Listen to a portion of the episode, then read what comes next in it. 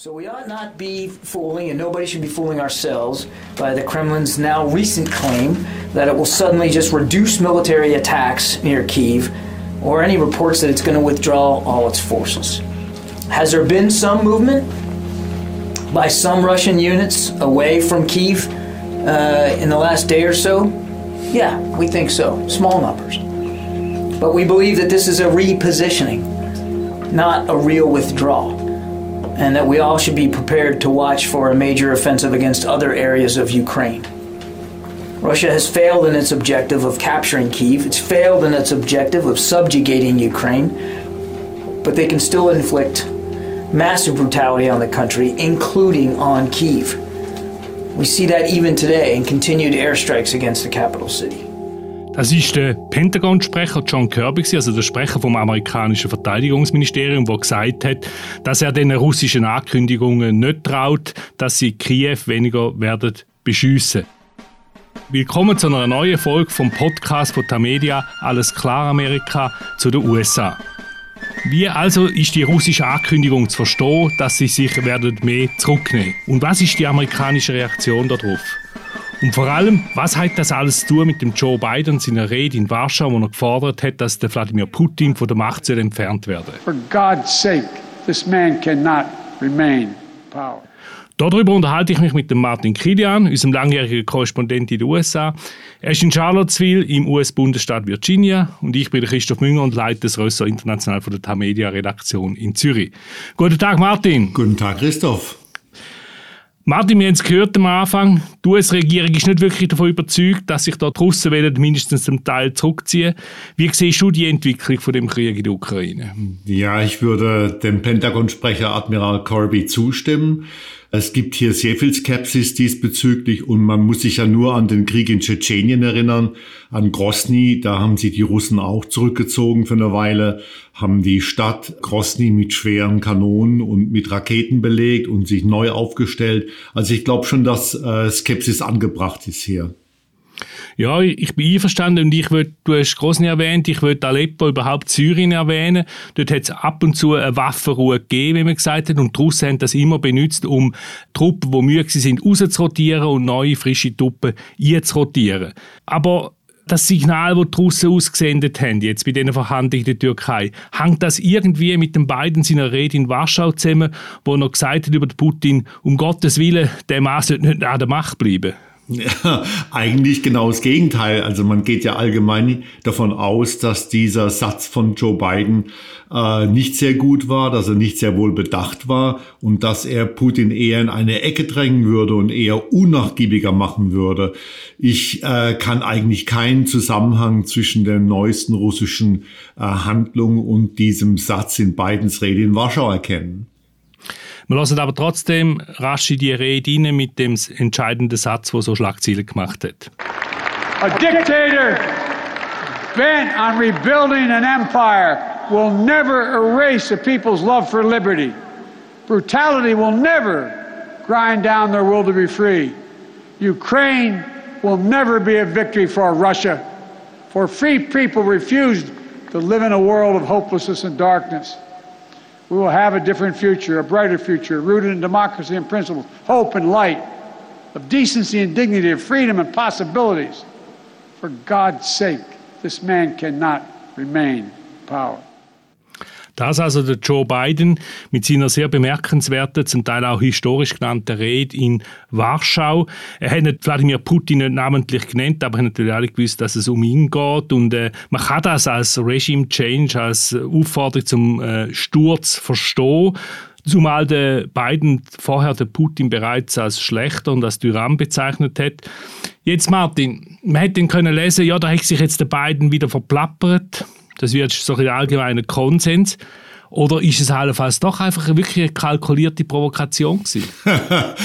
Wir wissen es nicht, Christoph. Äh, natürlich, wenn er, wenn Biden von Regime Change spricht äh, oder das meint, ja, wenn er also sagt, äh, Putin muss gehen, Regime Change, das ist natürlich a loaded phrase. Regime Change, das ist Saddam Hussein, Regime Change, das ist äh, Muammar Gaddafi.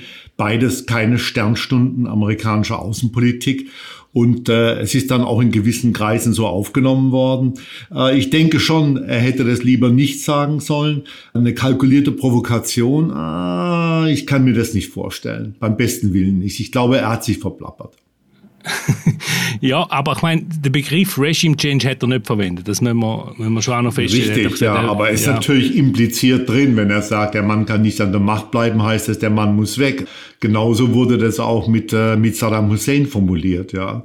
Ich meine, Christoph, wir haben hier ein Grundproblem. Die amerikanische Politik hat stark an moralischer Autorität verloren. Das muss man eben sagen. Das ist wegen dem Irak, Irak das ist Afghanistan, das ist Libyen, obwohl man in Libyen noch sagen kann, dass die Europäer vorne dran, die Briten und die Franzosen, die Amerikaner mit reingezogen haben. Trotzdem, ähm, Washington stünde heute glaubwürdiger da, wenn sie diesen Mist in der Vergangenheit nicht gemacht hätten. Absolut. Und der blinkende Außenminister muss sich dauernd rechtfertigen im UNO-Sicherheitsrat. Äh, trotzdem, also, wie man dieser Rede zulassen, wie man dem Joe Biden zugelassen hat, also ich habe gefunden, das ist eine sehr starke Rede gewesen, oder? Die Hai werfen ihm immer vor, er sei schwach und zu nachgiebig gegenüber dem Putin. Und jetzt hat er mal gesagt, was eigentlich die meisten Leute denken auf dieser Welt. Ist das so falsch? Äh, nein, wahrscheinlich nicht. Wahrscheinlich zeigt er damit einfach Charakter. Er zeigt, was er von Herzen aus denkt. Aber seltsamerweise ist ihm natürlich auch das angekreidet worden. Man spricht hier also von äh, Bidens Geschichte von Versprechern und die Republikaner sagen, aha, wieder ein Versprecher, der Mann ist halb senil, bla bla bla. Und natürlich, das muss man auch mal sagen, Christoph, bisher, obwohl Biden eine ziemlich formidable Figur in der ganzen Ukraine Krise im Krieg gegeben hat, sind seine Umfragewerte am absoluten Tiefpunkt angelangt. Und ich weiß nicht, ob ihm diese Rede in Warschau irgendwie helfen könnte, aus diesem Umfrageloch wieder rauszukommen. Wahrscheinlich nicht. Äh, wir kommen auf die Umfrage noch zu reden, ein bisschen später. Jetzt aber zuerst noch mal die Rede. Also es hat ja dann, was deine These stimmt, dass ein verplantbar war. Es hat natürlich einen Rückzieher gegeben aus dem Weißen Haus und auch andere haben da sofort probiert, korrigierend einzugreifen. Ist die Sache eigentlich heute noch ein Thema oder ist es, wie es ein US-Botschafter gesagt hat, eine One-Day-Story gewesen? Ja, ich glaube, dass das durch ist. Ich glaube, dass das vorbei ist. Und man hat sie ja auch so erklärt, oder Biden selber hat es ja dann am Ende mit einer schönen Wendung erklärt, dass er eben emotional Mal das gesagt hat, was ihm am Herzen lag. Das ist eigentlich schön, dass ein Politiker sagt, was ihm am Herzen liegt. Aber äh, trotzdem, vielleicht war es doch ein bisschen ungeschickt. Es ist trotzdem durch. Ja, ich glaube nicht, dass irgendwelche Politik aufgrund dieser Äußerung gemacht wird. Und von daher also auch Regime Change in Moskau eine Sache ist, die niemand wirklich in Washington ernsthaft anstrebt, mit Ausnahme von ein paar Verrückten. Ja, ich glaube, das weiß eigentlich auch Moskau. Jetzt die angekündigte, also die eingangs erwähnte Ankündigung von der Russen, nicht mehr so stark auf Kiew zu schiessen, die Truppen mehr zurückzunehmen, mehr sich auf den Osten zu konzentrieren, das ist das eine. Dann haben wir die beiden Reka in Warschau. Auf was hoffen die USA eigentlich in der Ukraine? Auf ein militärisches Patt, auf eine Verhandlungslösung oder sogar auf einen ukrainischen Sieg? Im besten Fall natürlich auf den ukrainischen Sieg, aber äh, das wird sich wohl kaum einstellen. Man muss übrigens, Christoph, an dieser Stelle auch mal sagen, dass die amerikanischen Nachrichtendienste sich in der Frage gehörig geirrt haben. Also äh, ein Patt, wie es im Moment wohl auf dem Schlachtfeld da ist, zu erwarten wäre also völlig äh, außer, außergewöhnlich gewesen. Niemand hat sich darauf eingestellt. Ich denke mal, dass die beiden Administrationen mit einer Verhandlungslösung zufrieden wäre, die die Integrität der Ukraine größtenteils belässt ähm, und die eben der Ukraine auch den Weg frei macht, irgendwann in der Zukunft äh, EU-Mitglied zu werden. Einen militärischen Sieg. Ähm, es gibt hier Kreise, die dies für möglich halten. Ich halte das für ein Gespenst äh, für Irrwitz. Das ist nicht drin meiner Ansicht nach, aber bitte, es wäre nicht das erste Mal, dass ich mich täuschen würde.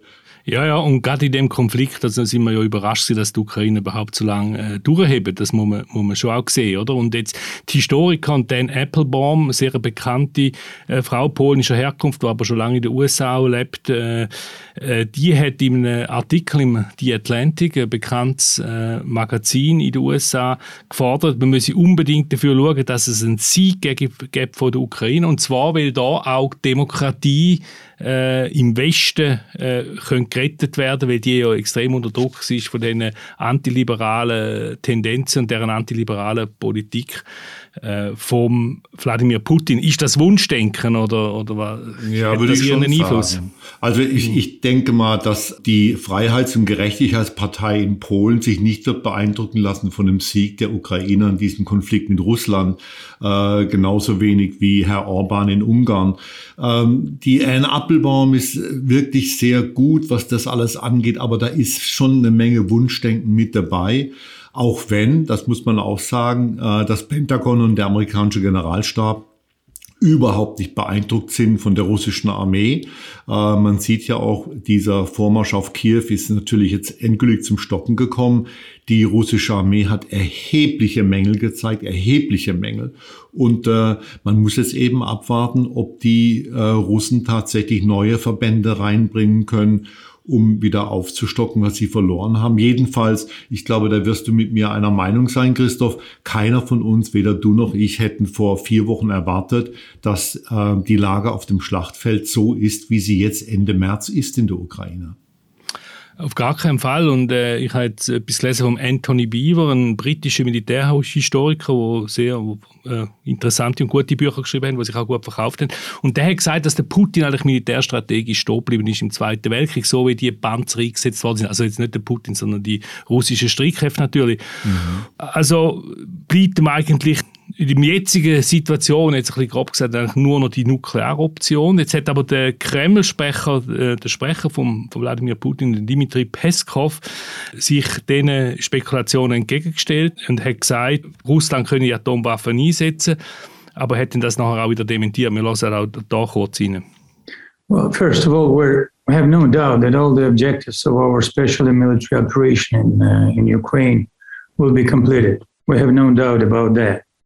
But uh, any outcome of the operation, uh, of course, is not a reason for usage of a nuclear weapon. We have a security concept that very clearly states that only uh, when, when there is a threat for existence of, of the state in our country, we can uh, use and we will actually use nuclear weapons to eliminate the threat for the existence of our country. Uh, let's keep all this, uh, well, let's keep these two things separate. I mean, existence of the state and special military operation in Ukraine. They have nothing to do with each other. Das ist also der Dmitri Peskov, der Sprecher von Wladimir Putin, in einem Interview mit dem amerikanischen TV-Sender PBS.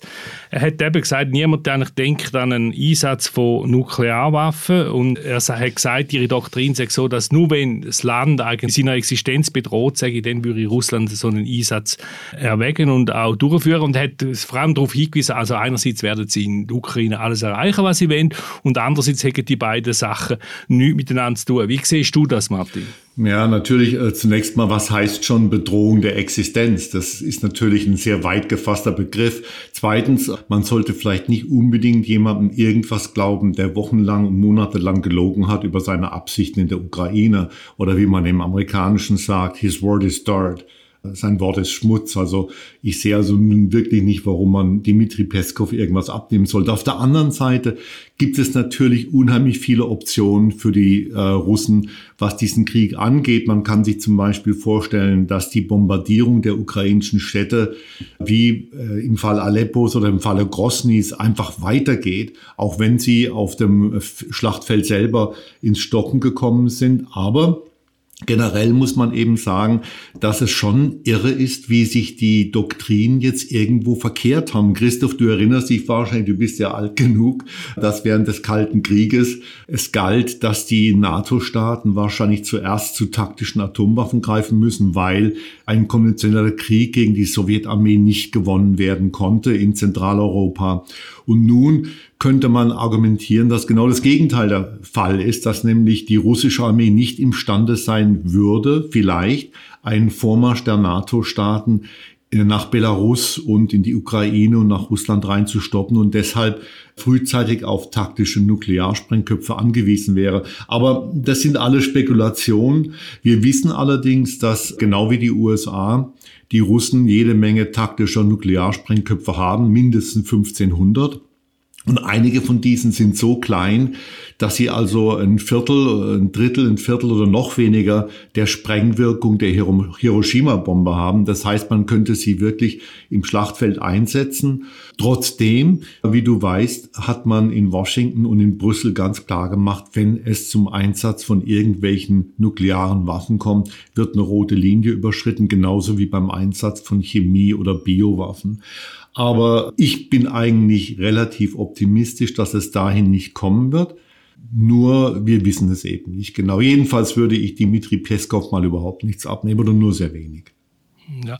ja, dein Hinweis, dass sich die Doktrin, dass es jetzt gerade umgekehrt ist als während dem Kalten Krieg, ich weiß nicht, ob das stimmt. Ich meine, in den 50er Jahren ist es so gewesen, da sind die russischen oder sowjetischen Panzerdivisionen äh, viel, einer viel schwächeren NATO-Truppe gegenübergestanden, oder? Und dann haben wir gesagt, ja gut, wenn der erste Stiefel kommt, dann kommt die Atombombe. Dann ist der Kennedy am Macht Anfang 60er und hat gesagt, ja nein, ich will nicht nur die alles oder nichts äh, Alternative und hat dann da äh, konventionell sehr stark aufgerüstet, auch in Europa. Und das hat so mehr Flexibilität geführt in der Reaktion. Die Strategie hätte ja auch Flexible Response geheißen oder äh, Strategie von Multiple Options, also eben mehrere Möglichkeiten. Ich glaube nicht, dass die NATO, also steht ja nicht zur Diskussion, dass sie Weißrussland oder, oder also Belarus oder auch Russland angreifen, aber ich glaube, sie sind auch nicht in der Lage dazu. Ich glaube, die NATO-Staaten haben jetzt seit 1989 äh, eigentlich ihre Militärbudgets abgefahren. Ich kann mir nicht vorstellen, dass sie die russische Armee in diesen kleinen baltischen Staaten, die keine strategische Tiefe haben, könnten aufhalten. Oder wie ja. siehst du das? Du, ich kann mir eigentlich nach der saumäßigen Vorstellung der russischen Verbände in der Ukraine alles vorstellen. Ich meine, es sind also jetzt bald wieder 100.000 US-Soldaten in Europa. Zum Beispiel, ich habe eigentlich wenig Zweifel, dass die NATO-Staaten innerhalb von wenigen Tagen die Lufthoheit über den ganz Osteuropa herstellen könnten. Aber wie gesagt, das sind Spekulationen, Christoph, wir wissen es einfach nicht. Jedenfalls, wenn man sich die Vorführung in der Ukraine anguckt, ich meine, vielleicht sollte man weniger Geld für Hyperschallwaffen ausgeben und mehr für die Reifen von Fahrzeugen oder vielleicht mal einen Ölwechsel machen bei einem Panzer oder irgendwas. Also ich meine, wenn man, wenn die Fahrzeuge einer Armee liegen bleiben, ja, weil die Reifen nicht in Ordnung sind und weil die Motoren aussetzen, dann fragt man sich eben schon, in welchem Zustand die gesamte Armee ist. Und ich glaube, das ist schon eine Frage, die die Generalstäbe innerhalb der NATO und auch in Washington beschäftigen wird in den nächsten Monaten. Irgendwas ist ja nun schon fundamental falsch gelaufen in der russischen Strategie, was die Ukraine angeht. Ja, da hast du sicher recht, aber ich würde einfach dem noch entgegenhalten, bevor wir weitergehen. Die russische Armee oder früher die Rote Armee hat immer schlecht angefangen und am Schluss haben sie noch gewonnen. Also ich sage einfach, da ist vielleicht das letzte Wort noch nicht gesprochen. Ja, ja, das, das äh, stehe ich dir gern zu. Ich meine, es ist ja auch einfach so, dass, wie gesagt, die könnten diesen Krieg ja auch weiterführen mit, mit Raketen und äh, langer Artillerie, Long Range Artillery und vielleicht wird es am Ende dann doch so, wie sich Moskau das erhofft hat. Aber man hat natürlich jetzt schon sehr viele viele Einblicke gekriegt in eine Armee, die also erschreckend schwach agiert hat, was Kommunikation angeht, was die Luftüberlegenheit angeht, was den Zusammenhalt der Truppen angeht und offensichtlich, offensichtlich gibt's ja auch Probleme mit der Moral dieser Truppe. Aber hoffen wir, dass es nicht so weit kommt. Um Gottes Willen, das Letzte, was wir wollten, wäre ein Aneinandergeraten der russischen Armee mit der NATO-Armeen irgendwo, sei es im Baltikum, sei es in Rumänien, sei es in der Slowakei, sei es in Ungarn oder in Polen. Das wäre eine Katastrophe für die Weltgeschichte. Ich glaube, da sind wir uns dann doch ziemlich einig, Christoph. Absolut. Und den beiden, ihm ist ja wirklich gelungen, die Allianz zusammenzuschweissen angesichts von dem äh, Angriffskrieg von Russland gegenüber der Ukraine. Besteht die Gefahr, dass die Allianz anfängt bröckeln, wenn der Krieg in der Ukraine noch lang geht? Glaube ich schon. Ich meine, man, Krieg bringt immer irrsinnige Ungewissheiten mit sich. Und wir haben keine Ahnung, wie die Lage in vier Wochen aussehen wird. Es gibt innerhalb der NATO innerhalb der EU unsichere Kantonisten. Berlin ist einer, immer noch. Ungarn ist ein zweiter. Es werden auch andere dazukommen. Aber bisher muss man sagen, dass diese Allianz erstaunlich gut zusammengehalten hat. Und wie gesagt, wir haben beim letzten Mal darüber geredet. Das ist nun schon ein Verdienst von Joe Biden. Und ich frage mich eben, warum ihm das so wenig eingebracht hat bisher. Ja, was ist deine Antwort? Also, wieso hat sich das nicht ausgezahlt? Also, er hat ja sehr tiefe Umfragewerte. Ja, ich glaube, das hat mit der Inflation was zu tun, mit der Wirtschaft. äh, mit der Wirtschaftslage, obwohl die Wirtschaftslage eigentlich hier hervorragend ist. Die Arbeitslosigkeit ist sehr niedrig, das Angebot an offenen Stellen ist auf Rekordniveau, ähm, die Leute haben Geld. Also äh, mir ist es irgendwie nicht ganz klar, was da los ist. Vielleicht ist es auch einfach das Erscheinungsbild von Joe Biden, dass man ihn doch als einen fast greisenhaften Charakter begreift. Ähm, es hängt vielleicht damit zusammen, wie er redet, dieses etwas zurückgenommene, leise. Aber letztendlich muss ich sagen, hat er eigentlich diese 40 Prozent Zustimmung, nur 40 Prozent, die er im Moment hat, nicht verdient, meiner Ansicht nach. Ja, und dann, also apropos Innenpolitik, dann ist da auch immer noch der Donald Trump äh, um und der ist nach wie vor von Putin begeistert. Ja, und zwar so, dass er neulich äh, Putin um Hilfe gebeten hat bei der Aufklärung des angeblichen Skandals um Bidens Sohn Hunter Biden. Das war also nur vor wenigen Tagen, äh, wie damals, erinnerst du dich, Christoph, im Wahlkampf 2016, als Trump äh, Putin bat, er solle doch bitte die verschollenen, angeblich verschollenen E-Mails von Hillary Clinton herbeischaffen. Ich gehe mal davon aus, dass ähm, sich die Stellung Trumps in der amerikanischen Politik erheblich verschlechtert hat in den letzten vier Wochen. Und wenn ich vor drei Monaten noch der Ansicht war, dass Trump ein sicherer Kandidat und Gewinner der republikanischen Vorwahlen wäre 2024, dann würde ich das jetzt revidieren. Ähm, er hat sich so ins Abseits manövriert, auch in seiner eigenen Partei. Christoph, sogar seine Basis ist gespalten. Es gibt Leute in der Basis von Trump, die sagen, nein, wir wollen mit der Ukraine nichts zu tun haben, wir sollten unser Heil mit Russland versuchen. Dieser christliche Ethnonationalismus von Putin begeistert diese Leute. Und auf der anderen Seite gibt es aber auch Leute in äh, Trumps Basis, die sagen, nein, wir sollten reingehen, die Ukraine schickt amerikanische Truppen. also äh, eine ungeheure Bandbreite und das ist nicht gut für Donald Trump. Das ist nicht gut. Aber lassen doch noch schnell kurz rein, wenn er kürzlich wieder gesagt hat zum Putin bei einer Rallye. But they asked me, is Putin smart? Yes, Putin was smart. And I actually thought he was going to be negotiating. I said, that's a hell of a way to negotiate. Put 200,000 soldiers on the border. It should have never happened. Das ist also der Donald Trump, wie wir ihn kennen. Er hat gesagt, ja, der Putin Soldaten aufmarschieren lassen, dass er noch eine bessere Verhandlungsposition hat. Also der Trump ist mit deren Argumentation nicht allein. Du sagst zwar eben, es sind viele jetzt weggegangen, aber auch so ein berühmter und bekannter und teilweise auch beliebter TV-Moderator wie der Tucker Carlson von Fox News ist ein Putin-Anhänger. Wie kommt das an? Im Moment nicht so gut. Ich meine, äh, ich habe es ja eben gesagt, es gibt gewisse Kreise innerhalb der Republikanischen Partei, die diesen christlich, vielleicht sogar mystischen Ethnonationalismus von Putin huldigen, weil er natürlich, weil sie sich dasselbe für die USA erhoffen. Aber im Großen und Ganzen kommt das nicht gut an. Und äh, die Partei ist natürlich auch weit abgerückt jetzt von, die Republikanische Partei, weit abgerückt von dieser Haltung.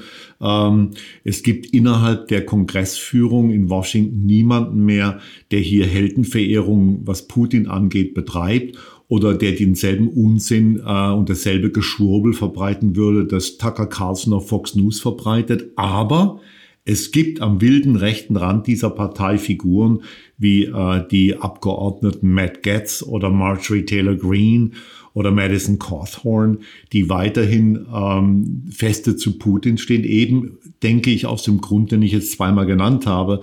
Das geht dann so weit, dass der Abgeordnete Madison Cawthorn neulich sagte, äh, Zelensky sei ein Schurke und die Ukraine sei saumäßig, weil sie unter anderem einer Vogue-Ideologie anhinge. Äh, I mean, ja. das ist schon ziemlich verrückt, ja. Aber man muss sagen, dass der Einfluss dieser Gruppe innerhalb der Republikanischen Partei zunehmend schwindet. Aber hast, glaubst du, hast, hat die Republikanische Partei Kraft, äh, erneut die Kandidatur für das Weiße Haus von Donald Trump äh, 2024 äh, abzuwenden? Ja, ich glaube, dass es am letzten Endes ein Selbsterhaltungstrieb sein wird. Ja, der Mann ist dermaßen abgelutscht und er wird noch abgelutschter sein 2024. Warum mit jemandem gehen, der crazy ist äh, und auch noch in diese ganze Sache mit dem 6. Äh, Januar 2021 reingezogen wird, also den Sturm aufs Kapitol, der ja weiterhin untersucht wird. Warum mit so jemandem antreten, wenn man Leute hat wie Florida-Gouverneur Ron DeSantis, der also genauso knallhart ist wie Trump, wenn nicht noch knallhärter, aber eben nicht so verrückt ist, nicht so verrückt daherkommt und der auch wesentlich geschickter ist, als Trump das ist. Ich kann mir nicht vorstellen, dass die Partei nochmals auf Trump reinfällt. Ich glaube es nicht und ich habe es ja vorhin gesagt, damit revidiere ich, was ich vor drei Monaten noch sagte. Ich denke, der Krieg in der Ukraine ist äh, für Trump eine Katastrophe, eine politische Katastrophe. Wir werden es sehen, wir haben ja den Ron DeSantis an dieser Stelle auch schon vorgestellt. Lieber Martin, zum Schluss nochmal zurück zu dem Krieg in der Ukraine. Deine persönliche Einschätzung, was, was meinst du, wie wird das dort ausgehen? Ich weiß es nicht, Christoph. Äh, ich hoffe, dass man eine Verhandlungslösung möglichst schnell findet. Ich befürchte aber tatsächlich, dass es sich bei dem derzeitigen Hin und Her ähm, äh, darum gehen könnte, dass die Russen sich neu positionieren, dass man in Moskau zu einem Long-Distance-Krieg übergeht, also mit schwerer Artillerie, mit Raketen, mit Präzisionswaffen, äh, mit Luftangriffen und äh, dass am Ende tatsächlich die Städte in der Ukraine in Schutt und Asche liegen, selbst Lemberg, selbst Lviv äh, und Kiew.